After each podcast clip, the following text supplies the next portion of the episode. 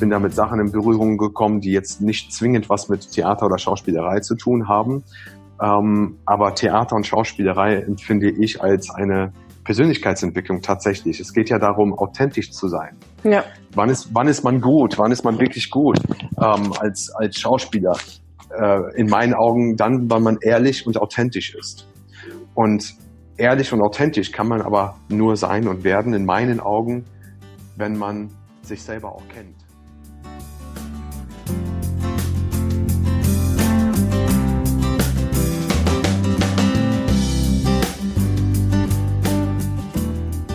Hallo und herzlich willkommen zu einer neuen Folge von Blickwinkel, deinem Podcast für verschiedene Lebenswege, Ansichten und Perspektiven. Heute habe ich den gleichen Gast wie letzte Woche, Vielleicht hast du in die Episode schon reingehört und kannst es gar nicht erwarten, die zweite Folge jetzt zu hören, um zu hören, wie die Geschichte überhaupt weitergeht. Und vielleicht hat dich so wie mich auch so einiges noch mehr interessiert an der Geschichte. Das wird jetzt alles folgen. Eric Carter und ich sitzen hier nochmal erneut und werden nochmal an der Stelle einsteigen, an der wir aufgehört haben. Letztes Mal war das Ende das Thema Theaterstudium, dass es ihn nie losgelassen hat und er doch unbedingt da, ja, er ist einfach seiner Intuition gefolgt, war ja ursprünglich noch im Club, im Entertainment-Bereich und kam der ganzen Sache immer näher. Aber das Theaterstudium hat ihn nicht losgelassen. Ähm, und jetzt darf er einfach weiter selbst erzählen, was dann noch passierte. Wir hatten es als letztes von der Authentizität, dass man das ja nur ist, wenn man man selbst ist und das ist auch viel mit Schauspielstudium, dass man das das ist wie ein Studium von sich selbst. Ja, wie kam es denn dann tatsächlich bis zum Studium? Hi Tina ähm, Hi. und hallo alle, die dran geblieben sind, die äh, noch zuhören. Wie kam es zum Studium?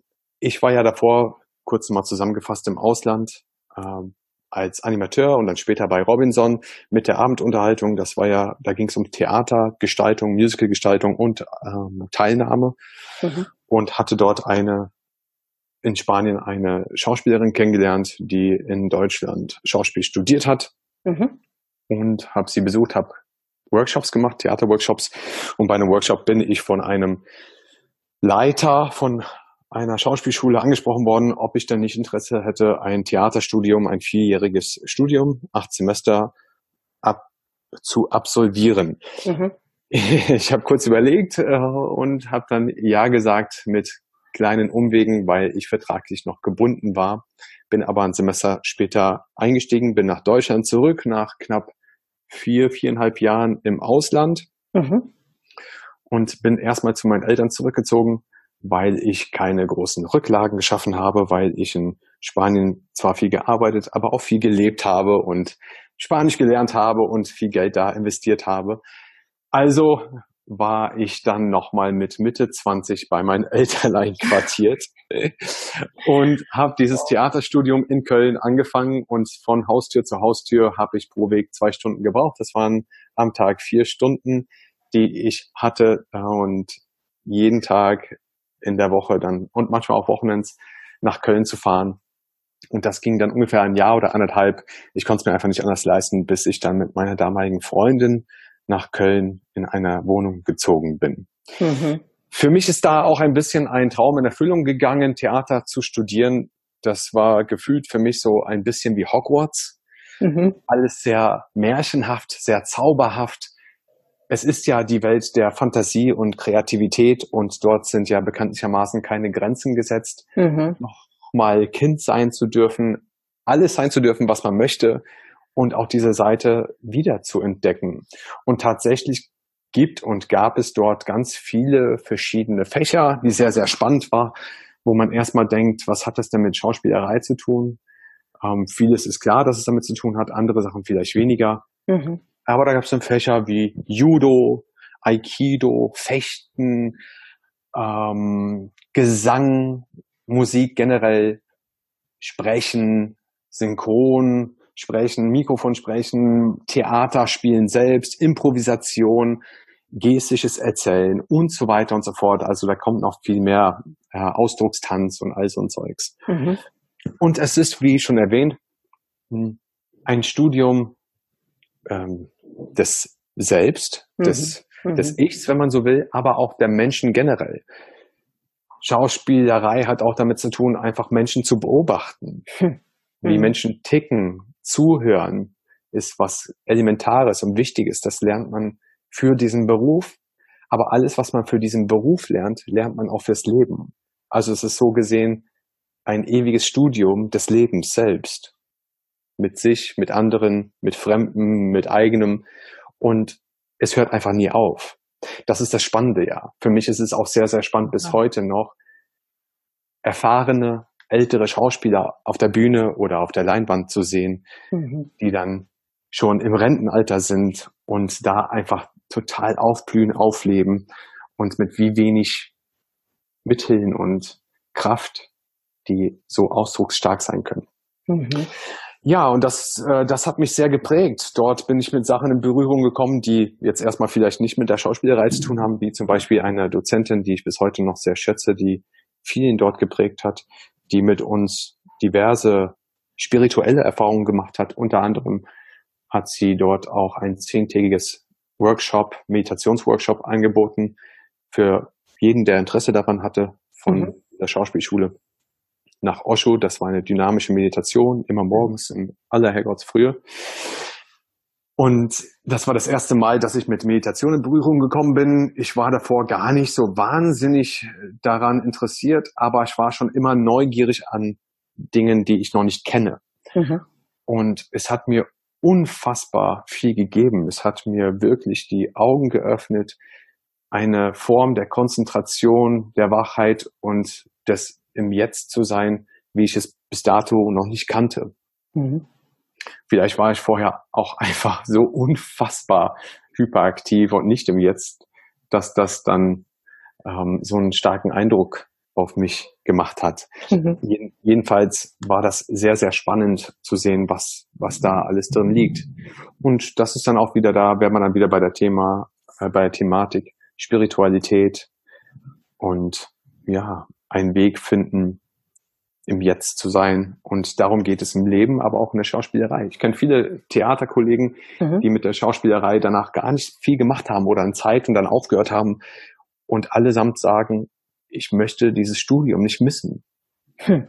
Keiner hat gesagt, das war Zeitverschwendung oder Geldverschwendung, weil das tatsächlich ein ganz starkes Studium ist für das Leben selbst und für sich selbst egal was man danach macht, ob man jetzt nun da in diesem Bereich bleibt oder in irgendeiner Form in die Industrie geht oder sonst was macht. Nicht umsonst machen auch viele Schauspieler Workshops für Manager, was Präsentation, was Körperhaltung, was Sprache angeht. Ja, das ist schon sehr, sehr, also das ist sehr spannend, egal was man damit macht. Es war ein Studium, das äh, mein Leben sehr stark geprägt hat. Genau. Es hat einige Jahre gedauert im Studium, bis ich dann wirklich auch Geld verdient habe. Mhm. Es ist ein äh, Sektor, der sehr, sehr stark umkämpft ist. Aber Klopf auf Holz seit, ja, ich weiß es gar nicht, ich glaube seit fünf, sechs Jahren bin ich in einer glücklichen Lage, nicht, nichts anderes machen zu müssen, außer Sachen, die mit der Schauspielerei selbst zu tun hat. Das Gute am Theaterstudium ist, dass man da auch breit gefächert aufgestellt ist. Man kann vor der Kamera arbeiten, man kann auf der Bühne arbeiten, Synchronisationsarbeiten, Moderationsjobs, Sprecherjobs und so weiter und so fort. Also da ist eine ganz große Bandbreite. Gibt es einen Unterschied zwischen einem Theaterstudium und einem Schauspielstudium? Es gibt einen Unterschied zwischen einem Theaterstudium und einem Kamera-Acting-Studium. Ah, okay. Mhm. Diese zwei Unterschiede gibt es. Kamera-Acting ist dann ausschließlich auf Kamera, auf Fernseher, TV, mhm. Film ausgerichtet. Das geht in, in der Regel, ich will jetzt nicht lügen, ein bis zwei, zweieinhalb Jahre. Mhm. Und ist nicht ganz so breit aufgestellt in dem, was sie lernen. Und ich glaube, die Konkurrenz ist noch viel, viel stärker dort. Mhm. Und Theaterstudium geht in der Regel vier Jahre, mhm. acht Semester und kann man auch an Hochschulen studieren.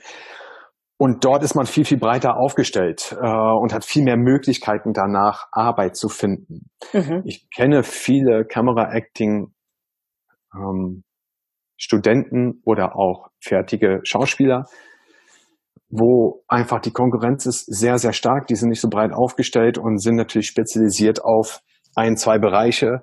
Und dann ist es natürlich schwieriger, Arbeit zu finden. Vor mhm. allem schwieriger, regelmäßig Arbeit zu finden. Mhm das sind so die Unterschiede, die ich wahrnehme, wahrgenommen habe und festgestellt habe. Mhm. Was nicht heißt, dass das äh, nicht möglich ist oder ja. dass es eine besser oder schlechter ist. Mhm. Es ist einfach, wie es ist. Mhm. Ich kenne auch sehr viele Theaterstudenten, die danach ganz wenig bis gar nicht arbeiten. Mhm. Es äh, kann so oder so sein. Ich glaube, das hängt von einem selbst ab. Der Unterschied ist tatsächlich darin auch, dass ein Theater, ein großes Theater, gibt jemanden, der keine Ausbildung oder keine staatliche Ausbildung hat, keine Chance mhm. vorzusprechen. Mhm. Also man kommt da ganz schwierig rein dann, bis gar nicht. Und bei der Geschichte mit der Kamera, sprich alles, was TV, Fernseher ist, da braucht man eine Agentur oder es gibt Portale online, wo man Castings einsehen kann, wo man auch hingehen kann. Und ja, das kann im Grunde genommen könnte da jeder hingehen. Mhm. Der halbwegs Talent hat, der braucht kein Studium dafür. Mhm. Generell ist auch der Schauspieler kein geschützter Begriff. Mhm. Das verwässert natürlich auch den Namen dessen. Ich habe es schon häufig erlebt auf Castings, dass Leute mit beim Casting waren, die sagten, die sind Schauspieler und man kam zu uns Gespräch und da war einfach eine ehrliche Interesse meinerseits. Mhm. In diesem einen Beispiel da sagte ein junges Mädel, dass sie Schauspielerin ist und ich fragte, ah, schön, okay, ähm, wo spielst du? Und sie spielt ja nicht, muss ja auch nicht. Also mhm. kann ja auch sein, dass sie gespielt hat oder in Zukunft spielt. Mhm.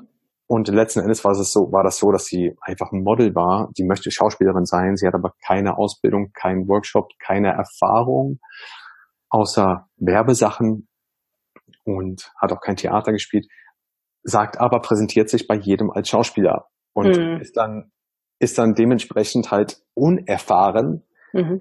Es gibt natürlich immer diese Ausnahmefälle, die einfach ja. ein gewisses Talent haben, sei, sei es in was auch immer auf dieser Welt, die einfach ein Talent haben. Das sind die Ausnahmetalente. Und das ist in der Schauspielerei aber wirklich auch ein Ausnahmetalent. Und meistens sind das Leute, die dann wirklich keine Erfahrung haben und dementsprechend auftreten. Mhm. Und das verwässert natürlich den Namen des Schauspielers, ja, den, den Begriff dessen. Ja. Genau. Ähm, was wollte ich gerade fragen? Mit was hast du denn angefangen?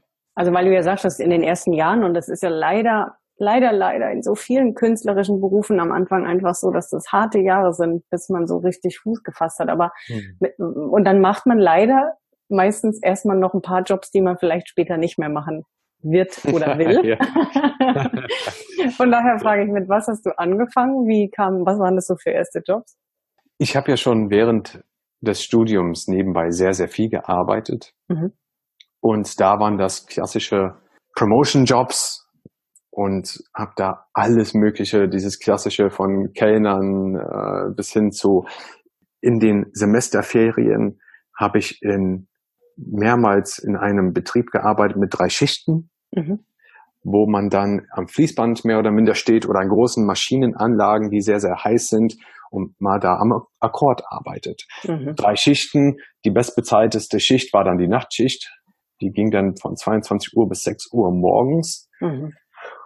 Und da hat man dann bei fünf bis sechs Tagen der Woche, der Woche, glaube mit Nachtschichtzulage das meiste verdient. Das waren dann um die 360 Euro, sage ich jetzt mal, behaupte ich jetzt mal in mhm. meiner Erinnerung.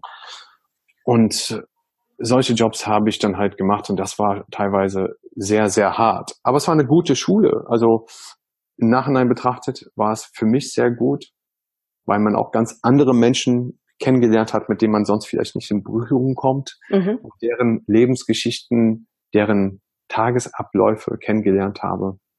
Und ich für mich auch gelernt habe, okay, ich, ich will wirklich Schauspieler sein. Ich mhm. will mhm. etwas mit Leidenschaft machen. Da liegt halt meine Leidenschaft. Mhm. Und das hier könnte ich mir niemals vorstellen für den Rest meines Lebens. Mhm. Also gib Gas. Streng dich, streng dich an, schmeiß dich voll rein. Ja. Insofern war das gut. Der, ich hatte viel Glück auch im Studium bei einem Promotion-Job einen tollen Menschen kennenzulernen, der bis heute noch in meinem Leben ist. Das ist schon einige Jahre zurück, Salvatore. Und der hat mich mehr oder minder an die Hand genommen und mich in Werbeagenturen vorgestellt, in, mhm. in Schauspielagenturen vorgestellt. Und der hat mir die ersten Schritte beigebracht. Und da habe ich einfach sehr, sehr viel Glück gehabt. Und dort habe ich dann angefangen, mich zu bewerben. Das war so ein rollender Stein, der ganz klein anfing. Habe mhm. ganz viele Absagen bekommen, aber ein paar Zusagen, habe dann ein paar Jobs landen können und damit auch in wenig Zeit sehr gutes Geld verdient. Super. Ähm, sehr gutes Geld ist immer relativ. Für mich war das sehr gutes Geld aus dem, wo ich herkam, wenn man überlegt, man arbeitet vier bis sechs Wochen Nachtschichtzulage, verdient in der Woche 350, 60 Euro ohne Abzüge. Und dort habe ich dann einfach an einem Tag irgendwo zwischen 1000 und 5000 Euro gemacht. Mhm. Und das hat halt mein, mein Studium dann auch finanziert und hat mein Leben wesentlich leichter gemacht. Ja, klar. Und es war erstmal ein Schritt in die richtige Richtung. Mhm.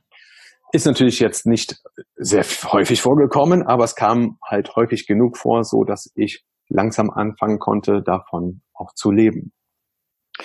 So, und ja, dann habe ich im letzten, ich glaube, im letzten, schon, schon im letzten Studiumsjahr konnte ich wirklich fast ausschließlich die Schauspielerei, der Schauspielerei nachgehen und davon leben. Genial. Ja, also viel, viel Glück, Klopf auf Holz. Und dann konnte ich mich wirklich mit diesem Geld auf andere Projekte konzentrieren, wo ich nicht so wahnsinnig viel Geld bekommen habe, viel Zeit investieren musste, wie Theaterprojekte in der freien Szene. Da verdient man nicht wahnsinnig viel Geld. Mhm. Aber ich empfinde es als ein anderen Reichtum, den man da bekommt, mhm. nämlich du sammelst Erfahrungen, kannst dich austoben, kannst lernen und kannst die ersten Schritte gehen in der, auf der, ja, in der freien Marktwirtschaft, wenn man so will. Mhm. Wenn man das bei der Kunst sagen darf, aber ist ja so. Ja. Und da bin ich einfach in meiner Kunst, in meiner selbst gewachsen, besser geworden, habe für meinen Werkzeugkasten mehr Werkzeuge bekommen, die ich da mit mir herumtrage. Ja. Und das war sehr, sehr viel wert. Ich habe sehr viel, ich habe im ersten Jahr nach dem Schauspielstudium, ich glaube, zehn bis zwölf Premieren gehabt im Jahr. Mhm. Zur Vorstellung, was das bedeutet, man hat zwischen vier und sechs Wochen Proben, Probezeit, wo man dann intensiv probt, bevor ein Stück Premiere feiert und auf die Bühne geht. Und das bei zehn bis zwölf Stück im Jahr Mhm. Ja, da ist man dann halt wirklich Vollzeit beschäftigt. Aber, ja. Also ich sag mal, 90 Prozent meiner Tätigkeit nach der Ausbildung in den ersten ein, anderthalb Jahren war wirklich reines Theater. Und das hat sich bis heute im Laufe der Zeit immer mehr verschoben. Mhm. Aber darüber hinaus habe ich halt auch Kontakte geschlossen, wo dann halt auch wieder kleine Projekte jemanden kennengelernt, größer und immer größer und immer größer. Mhm. Was nicht bedeutet, dass größer immer gleich besser ist. Aber schlechter ist es auch nicht unbedingt. so. ja, ja. ähm, ja, ich habe angefangen, ich habe querbeet gespielt im Theater. Ich habe klassisch gespielt, also Kleist, Shakespeare und ähm, Brecht, also Sachen, mhm. aber auch Boulevard und modern. Und heute bin ich mehr und mehr in die Comedy-Schiene reingerutscht. Mhm. Das ist auch das, was mir liegt, was mir sehr, sehr viel Spaß macht. Aber ich mag nach wie vor auch die Mischung wenn sich was Ernstes ergibt, dann finde ich das auch sehr interessant. Mhm. Also ich möchte mich da nicht festlegen, aber tatsächlich tendenziell mehr in Richtung Comedy und ja, den Leuten ein Lächeln auf die Lippen bringen und zum Lachen bringen, das ist äh, sehr wertvoll. Das ist was Wunderschönes. Und ich bin, wie gesagt, halt auch vom Theater immer mehr weggekommen, so dass ich viel Werbung mache, Synchronisation, immer mehr Moderationen, das hat sich dann so ergeben, mhm. ein paar Filme, ein, zwei Serien, also es ist einfach eine bunte Mischung mittlerweile, die ich jetzt genieße und genießen darf. Sehr schön, doch, echt mhm. schön. Gibt es irgendwas, was du, worauf du vielleicht besonders stolz bist oder was besonders viel Spaß gemacht hat, wo, was du hervorheben würdest aus deiner Schauspielzeit? Das ist gar nicht so einfach, denn es gibt jetzt nicht eine Sache oder zwei Sachen. Generell bin ich einfach sehr glücklich, dass ich mit meiner Leidenschaft leben kann oder von mhm. meiner Leidenschaft auch mhm. leben kann. Mal, mal besser, mal schlechter. Also das ist wirklich eine Achterbahn. Ja. Und ist auch nicht immer einfach. Nach wie vor nicht. Nach all den Jahren immer noch nicht. Aber ich liebe es. Es, es, ich hatte den Wunsch nach einem schönen Ensemble, nach so, so einem kernigen Männerensemble mit Comedy. Mhm. Das hat sich dann ergeben, als ich meinen Anruf bekommen habe von einem jetzigen langjährigen Kollegen äh, Björn Jung. Die machen Fischer und Jung. Das ist ein Ensemble, die machen viel Comedy. Das hat mhm. sich schicksalhaft oder zufällig ergeben. Ich habe in Dortmund gespielt. Die haben einen Ausfall gehabt und haben jemand gesucht mit meinem Profil, haben mich auf der Homepage in Dortmund am Theater gesehen und haben sich dort erkundigt und äh, sich bei mir gemeldet. Und so bin ich dann zu denen gekommen und spiele seit, ja, ich glaube jetzt vier Jahren bei Fischer und Jung. Mhm. Hab mit Männerhort angefangen, spiele dort auch Ladies Night, also große mhm. Häuser, sehr, sehr lustige Truppe. Wir sind alle Freunde, das ist das, was so schön macht, weil wir ähnlich ticken. Super. Das ist ein, ganz, ganz toll, dass sich das so ergeben hat. Dafür bin ich sehr dankbar. Mhm. Und im letzten Jahr habe ich dann, ich, also ich ticke so, wenn ich viel Sachen mache, die sich wiederholen oder das gefühlt dasselbe ist, dann werde ich irgendwann auch gelangweilt. Mhm.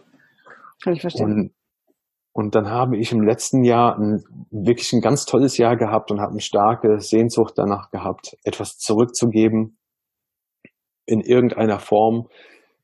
Mein Wissen, das ich angesammelt habe, meine Hürden, die ich hatte so im Leben oder in den letzten oder in den vielen Jahren, die ich so erlebt habe, weiterzugeben in der Hoffnung, dass es vielleicht jemandem helfen könnte, der Ähnliches erlebt.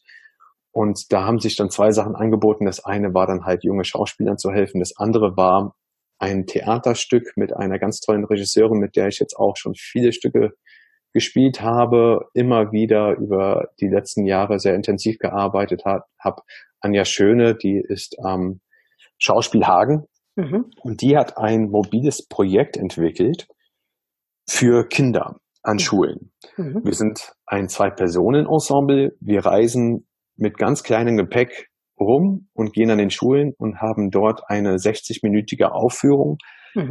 Dort geht es in diesem Theaterstück, was interaktiv ist, geht es um einen jungen Mann und eine junge Frau. Der junge Mann ist sehr, sehr ängstlich in allem und die junge Frau ist voll die Draufgängerin. Mhm. Und da geht es um ihre, ihren Werdegang in der Schule und äh, da geht es halt einfach um Zukunftsangst, um um Sorgen, die junge Menschen haben und all diese Thematiken drumherum, die sie so erleben und erfahren. Und die können mitmachen, sind eingeladen mitzumachen, diese junge Menschen.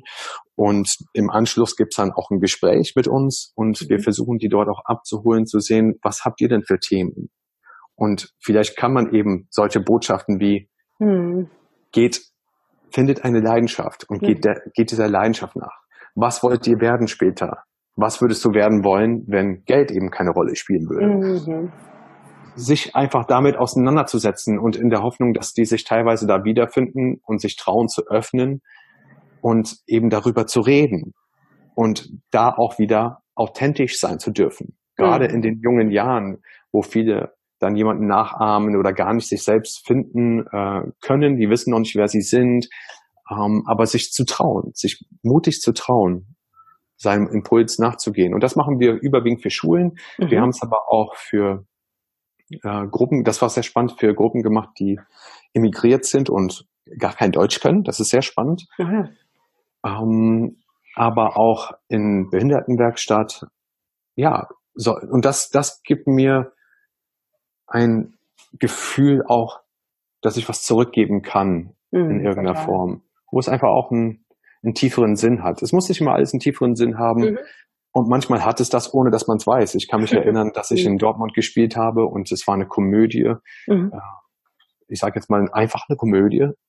Und da kam eine ältere Dame nach dem Stück zu mir und bedankte sich sehr herzlich. Sie war im Rollstuhl und wurde dann auch abgeholt. Und sie war tief bewegt und ich konnte das erst gar nicht so richtig nachvollziehen und dachte, ja, ist ja schön. Also aber es war dann halt so, dass sie am nächsten Tag eine schwere OP hatte. Sie hat eine Krankheit, von der sie sich ja irgendwann nicht erholen wird. Und sie war einfach sehr dankbar und sagte, es war einfach total schön, anderthalb bis zwei Stunden einfach zu lachen und alle Sorgen zu vergessen. Mhm. Und dann dachte ich, ja, auch für sowas ist das da. Total. So. Total, ja, super schön. Mhm. Aber das weiß man natürlich nicht immer und nee. es muss auch nicht immer so sein. Ja.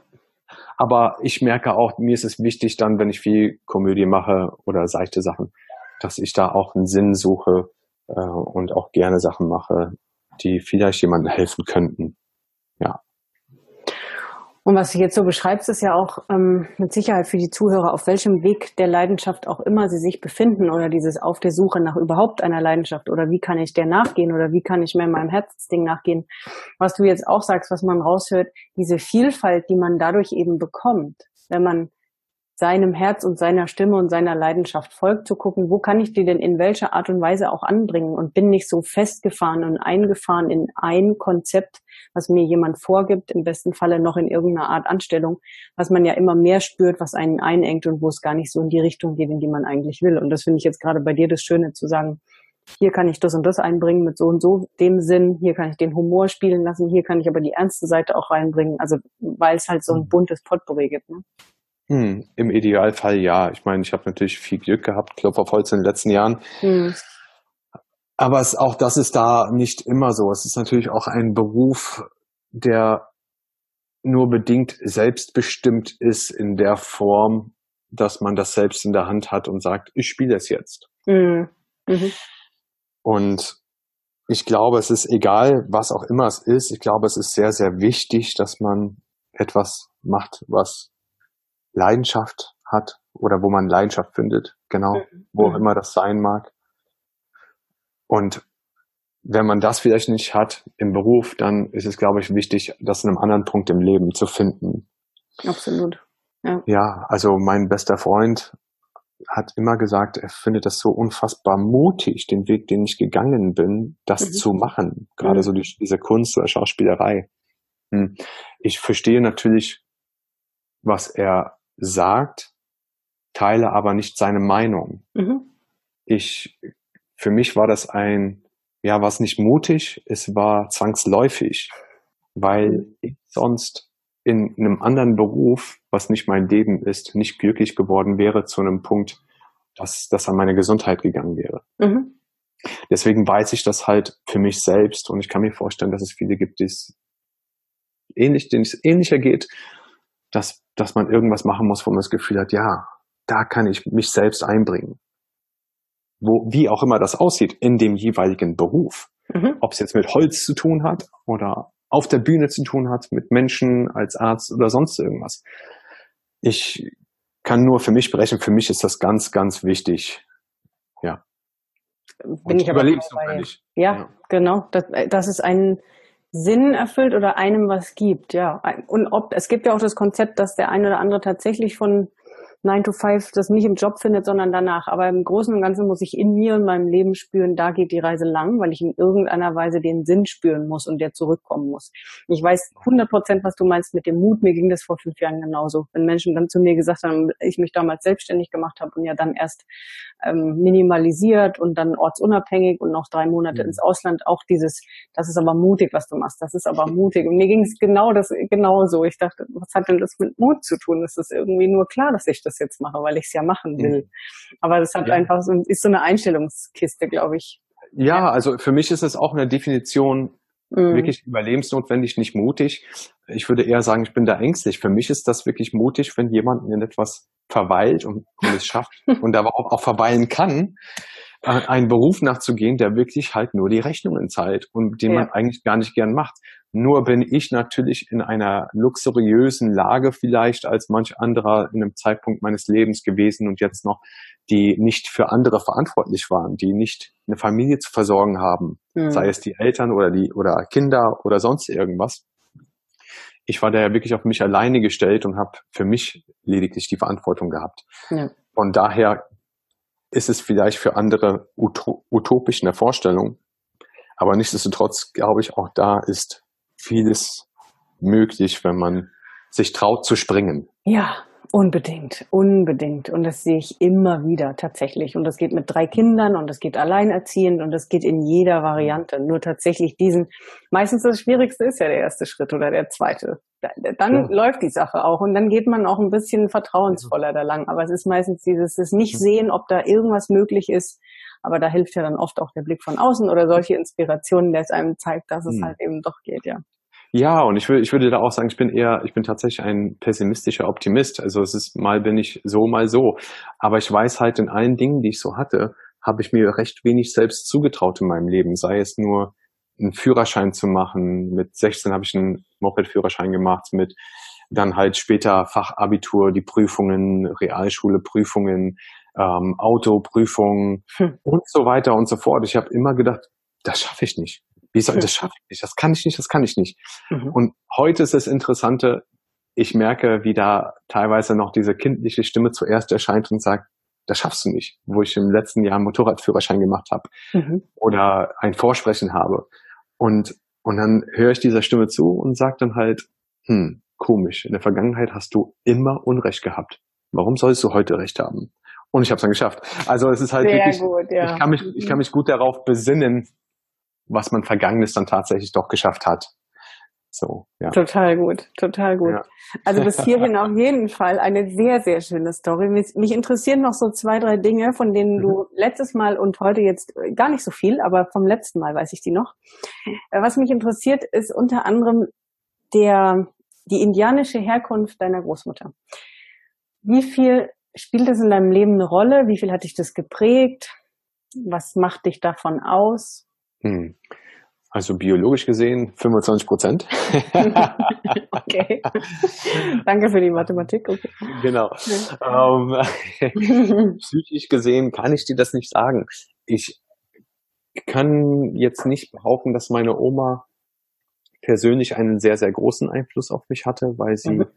jung gestorben ist. Sie hatte einige Krankheiten und ist gestorben, da war ich etwa vier, fünf mhm. und wohnte weiter weg.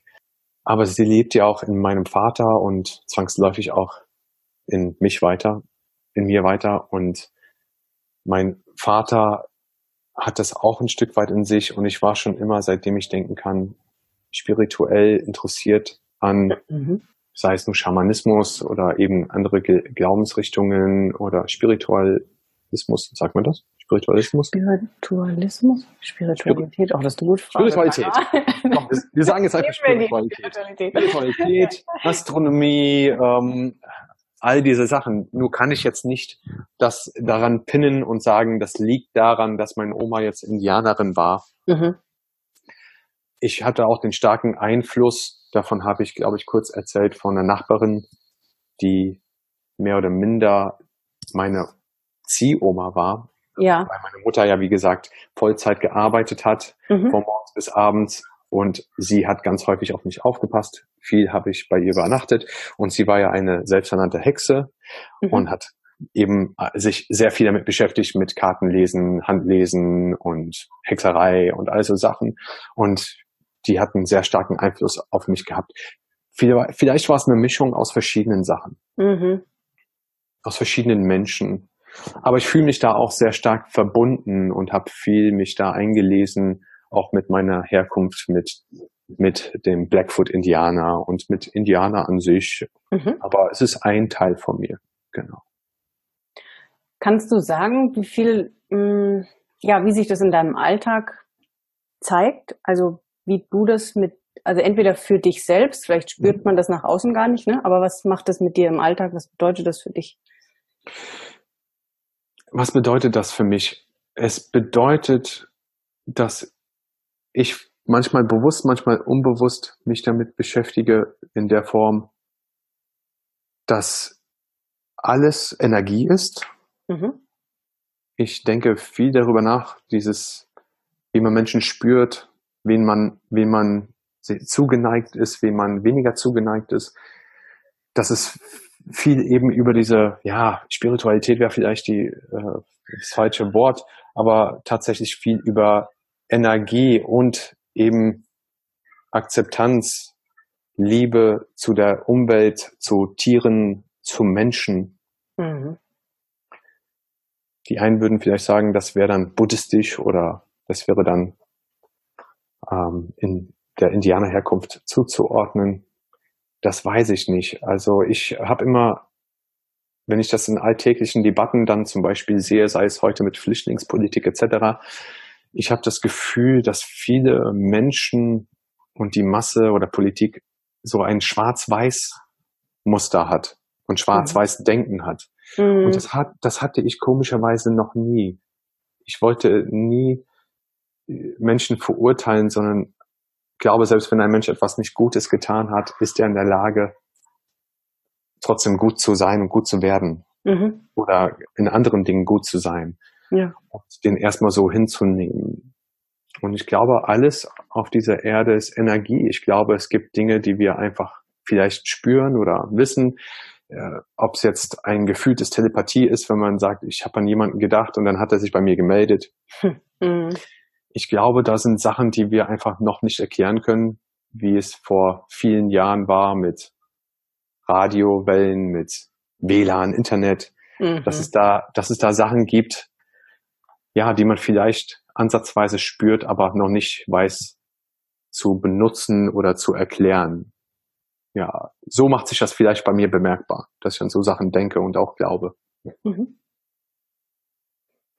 Mm, an, mit Sicherheit nicht nur für mich interessant, aber auch für die Zuhörer, die, der Mix der Kulturen, in denen du gelebt hast, das fließt ja sowieso, was du jetzt gerade gesagt hast, mit Sicherheit in das andere noch mit ein. Das macht es, glaube ich, noch bunter und noch interessanter. Aber den Hintergrund aus USA, Deutschland und Spanien oder Kanaren, wie viel trägst du von was in dir?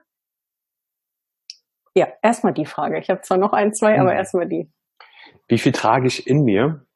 Also hast du so das Gefühl, du könntest es überhaupt sagen, ich bin 50-50, ich bin 30-30-30, ja, ich bin in dem und dem bin ich total spanisch, in dem bin ich amerikanisch. Also kannst du das sowieso sagen irgendwie mhm. oder gar nicht? Das kann ich teilweise, kann ich das sagen, teilweise auch nicht, weil das wahrscheinlich so ein fließender Übergang ist, der in Fleisch und Blut über die Jahre übergegangen ist, dass ich das gar nicht betiteln könnte. Mhm. In manchen Dingen eben wie zum Beispiel, ich zähle fast immer auf Englisch.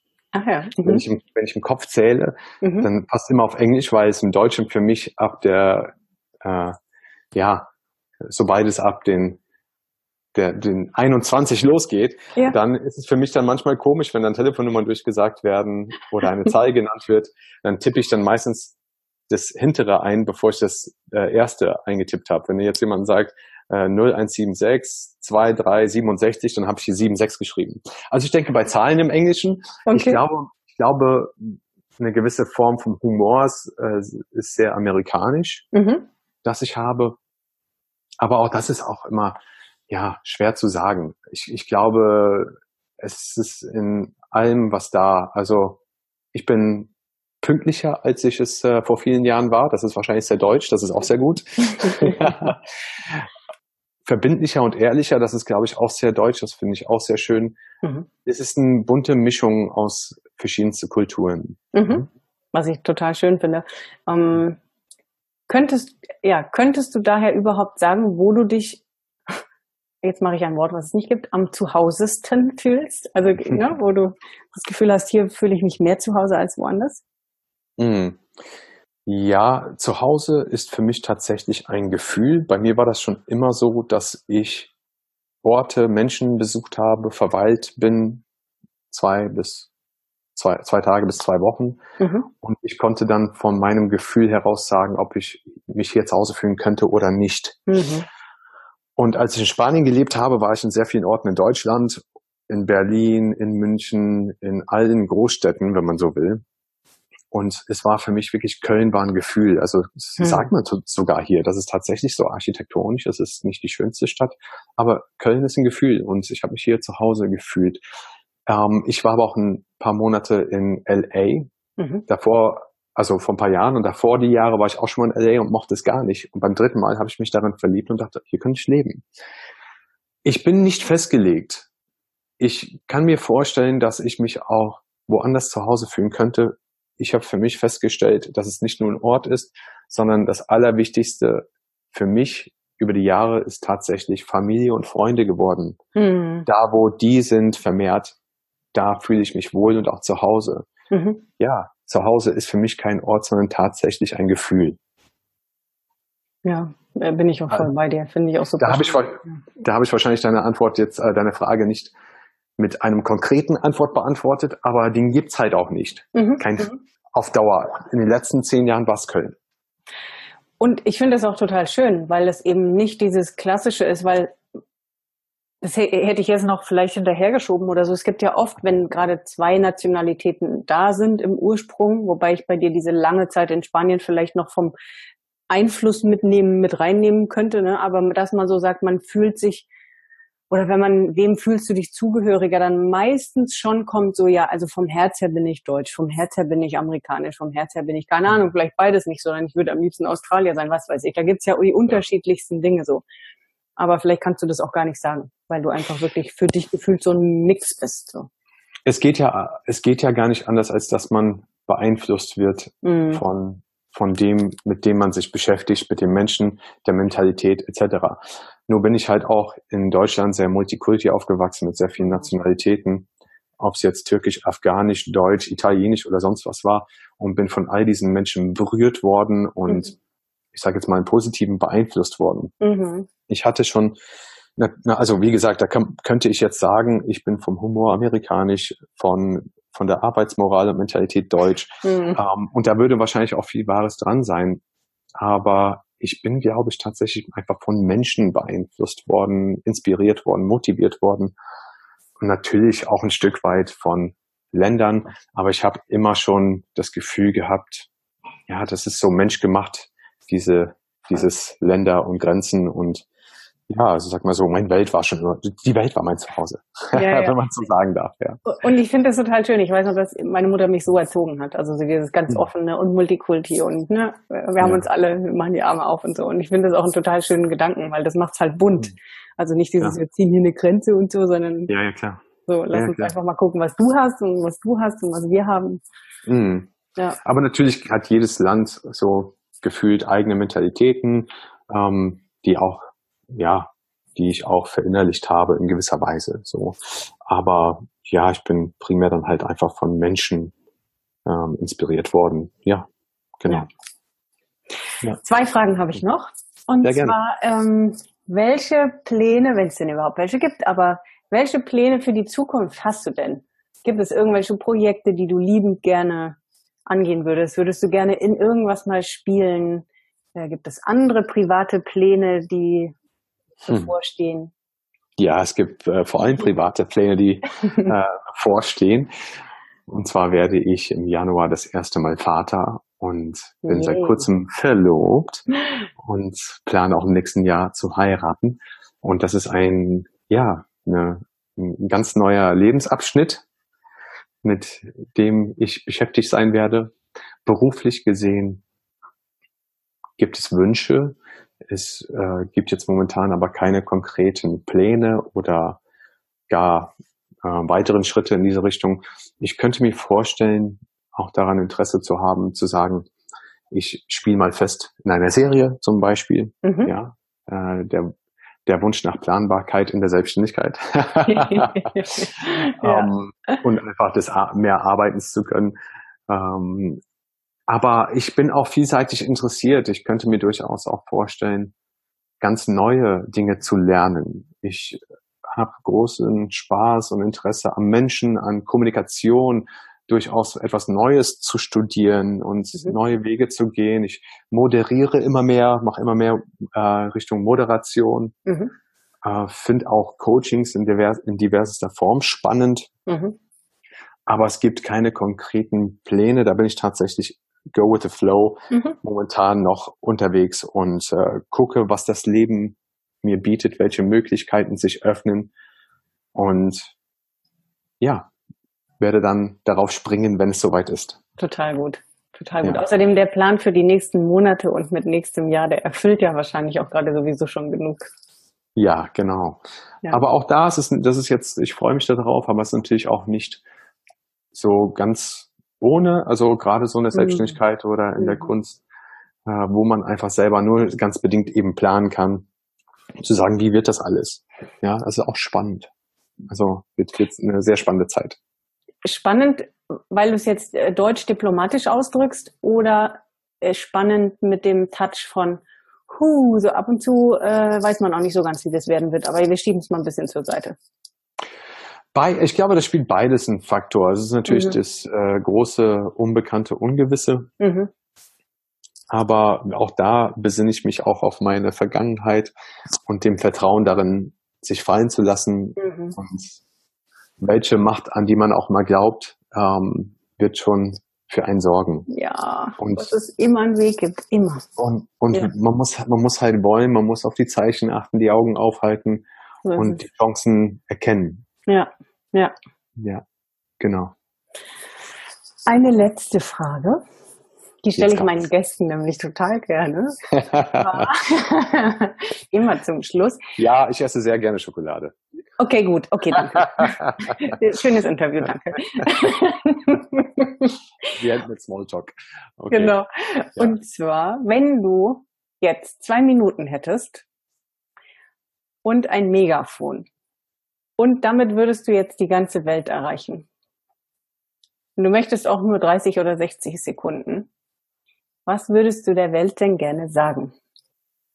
Ich glaube, das Erste, was mir einfällt, ist ja meistens das, wonach man gehen sollte, ist, wie toll die Menschen sind, wie toll die Welt ist und was für ein unfassbares Phänomen wir alle sind. Ein unglaubliches Phänomen, magisch und auf dieser riesigen Spielwiese, auf dieser unfassbar schönen Kugel, was für, was für ein tolle Chancen und toll, tolle Möglichkeit es ist, die, dieses Leben zu bekommen, zu haben. Und dass jeder Mensch einzigartig ist, toll ist, wie er ist und ich glaube auch noch ein bisschen mehr tun könnte für ein schönes Miteinander, für eine schöne Erde. Dankeschön. Da hast du ja noch so einiges jetzt rausgehauen in den 90 Sekunden. Sehr gut. ja. Eric, genau. ich danke dir sehr. Danke auch mein erster Gast, der zwei Episoden äh, hingelegt hat, weil er einfach so viel und so im Flow war vom Erzählen. Super. ja, für alle, die dran geblieben sind, danke für die Interesse. Für alle, die abgeschaltet haben, Entschuldigung. die hören es ja jetzt auch schon gar nicht mehr. Aber ja, grundsätzlich hast du auch einiges Interessantes mitgegeben. Also vielen Dank für deine Zeit. Und von Herzen alles, alles Liebe für alles, was jetzt in naher Zukunft kommt, aber natürlich auch für alles weitere.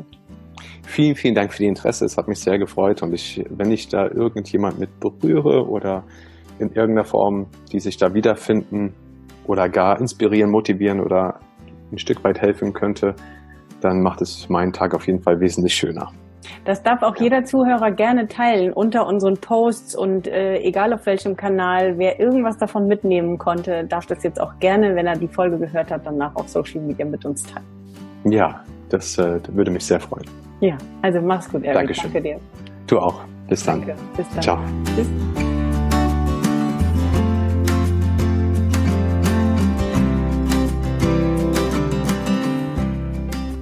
So, da sind wir wieder. Wie schön, dass du dir auch den zweiten Teil des Interviews mit Eric angehört hast. Davon gehe ich jetzt aus, dass du vermutlich auch den ersten Teil schon so interessant fandest und dich interessiert hat, wie die ganze Geschichte noch weiterging und über was wir uns sonst noch unterhalten haben. Wenn du selbst erkennst, dass da was ist, was aus dir raus will, dass du längst an der Kreuzung stehst und überlegst, wo geht die Reise für mich hin? Ich würde schon gerne so lange das und das machen und irgendwie schaffe ich es nicht, es anzugehen oder habe mich noch nicht getraut oder weiß nicht wie. Vereinbar dir ein Orientierungsgespräch bei mir. Lass uns genau drauf gucken, wo bei dir die Klarheit fehlt oder der Mut, das Selbstvertrauen. Oft ist es tatsächlich der richtige Ansprechpartner, der einem fehlt, der nicht bewertet, der nicht kritisiert, der nicht beurteilt, ganz im Gegenteil, sondern ermutigt und einfach da ist. Du selbst keine Rolle einnehmen musst wie Partner, Kollege, Chef, äh, Mitarbeiter, Familienmitglied. Das macht oft so viel aus, wie du es ja jetzt auch im Interview mit Eric gehört hast. Das Umfeld und die Begegnungen. Wer kann einem da wie irgendwie beiseite stehen? Ich würde mich riesig freuen, von dir zu hören, denn ich will einfach, dass die Welt noch mehr strahlt und dass wir mehr ja, Menschen haben, die eben genau ihr Ding machen und die das machen, was ihnen gut tut oder ihren Weg gehen und vor allem mehr auf die Intuition hören. Was sagt die innere Stimme? Wo die Reise für einen hingeht. Und das muss nicht immer, wie oft bei meinen Gästen, eine Selbstständigkeit sein, aber es geht vor allem darum, mehr zu hören, was ist das, was in mir ist und welche Bedürfnisse habe ich, wie will ich eigentlich wirklich leben und tu das Ganze, bevor es so vor sich hin dümpelt und man immer unzufriedener wird. Also wenn du dich da drin erkennst, freue ich mich von dir zu lesen oder zu hören, dann lass uns einfach sprechen. Ansonsten hören wir uns vermutlich nächste Woche wieder zur nächsten Folge von Blickwinkel, deinem Podcast für verschiedene Lebenswege, Ansichten und Perspektiven. Mach's gut und pass auf dich auf.